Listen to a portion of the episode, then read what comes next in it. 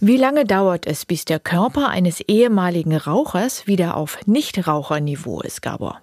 Tausend Antworten.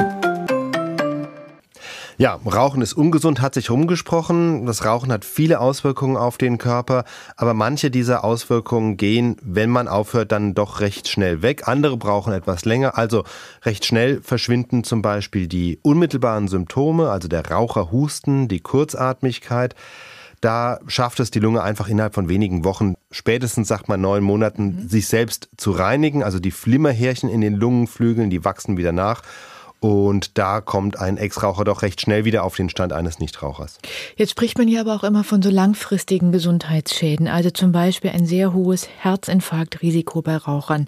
Sinkt das denn auch, wenn man mit dem Rauchen wieder aufhört? Das sind eben genau die Dinge, die etwas länger brauchen. Also es ist bekannt, dass Raucher ein deutlich erhöhtes Infarktrisiko haben. Schon bei täglich fünf Zigaretten steigt dieses Risiko um 50 Prozent.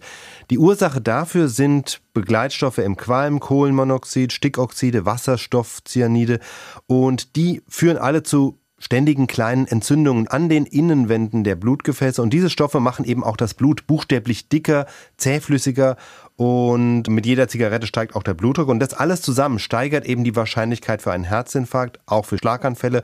Und Untersuchungen zeigen, ein 60-jähriger Raucher hat etwa das gleiche Infarktrisiko wie ein 80-jähriger Nichtraucher.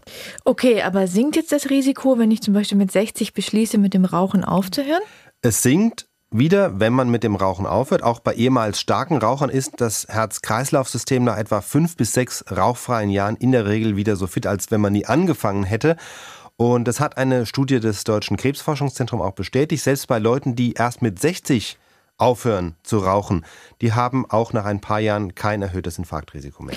Wie sieht das denn bei den anderen langfristigen Gesundheitsrisiken aus? Also zum Beispiel bei Lungenkrebs. Kann ich das auch senken, das Risiko, wenn ich mit 60 aufhöre zu rauchen? Man kann es auch senken, es dauert noch etwas länger. Also da berufe ich mich dann auch wieder auf das Krebsforschungszentrum. Die Forscher sagen zwar, nach zehn Jahren Nichtrauchen ist das Lungenkrebsrisiko schon deutlich reduziert. Nach 20 Jahren sei sogar das meiste weg. Aber ganz auf das Niveau eines Nierauchers wird es nicht mehr mhm. absinken. Und es leuchtet auch ein, Krebs entsteht ja dadurch, dass bestimmte Stoffe im Qualm, gar nicht mal so sehr das Nikotin, sondern Stoffe wie Benzol oder Formaldehyd zu genetischen Schäden in den Lungenzellen führen. Und diese Schäden, diese genetischen Schäden sind einfach irreparabel. Das heißt, mit jedem Jahr Rauchen nimmt das Risiko prinzipiell zu, einfach weil die Gefahr, dass einzelne Zellen geschädigt werden, immer mehr steigt.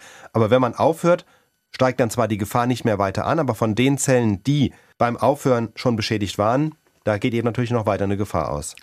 SWR Wissen. Tausend Antworten.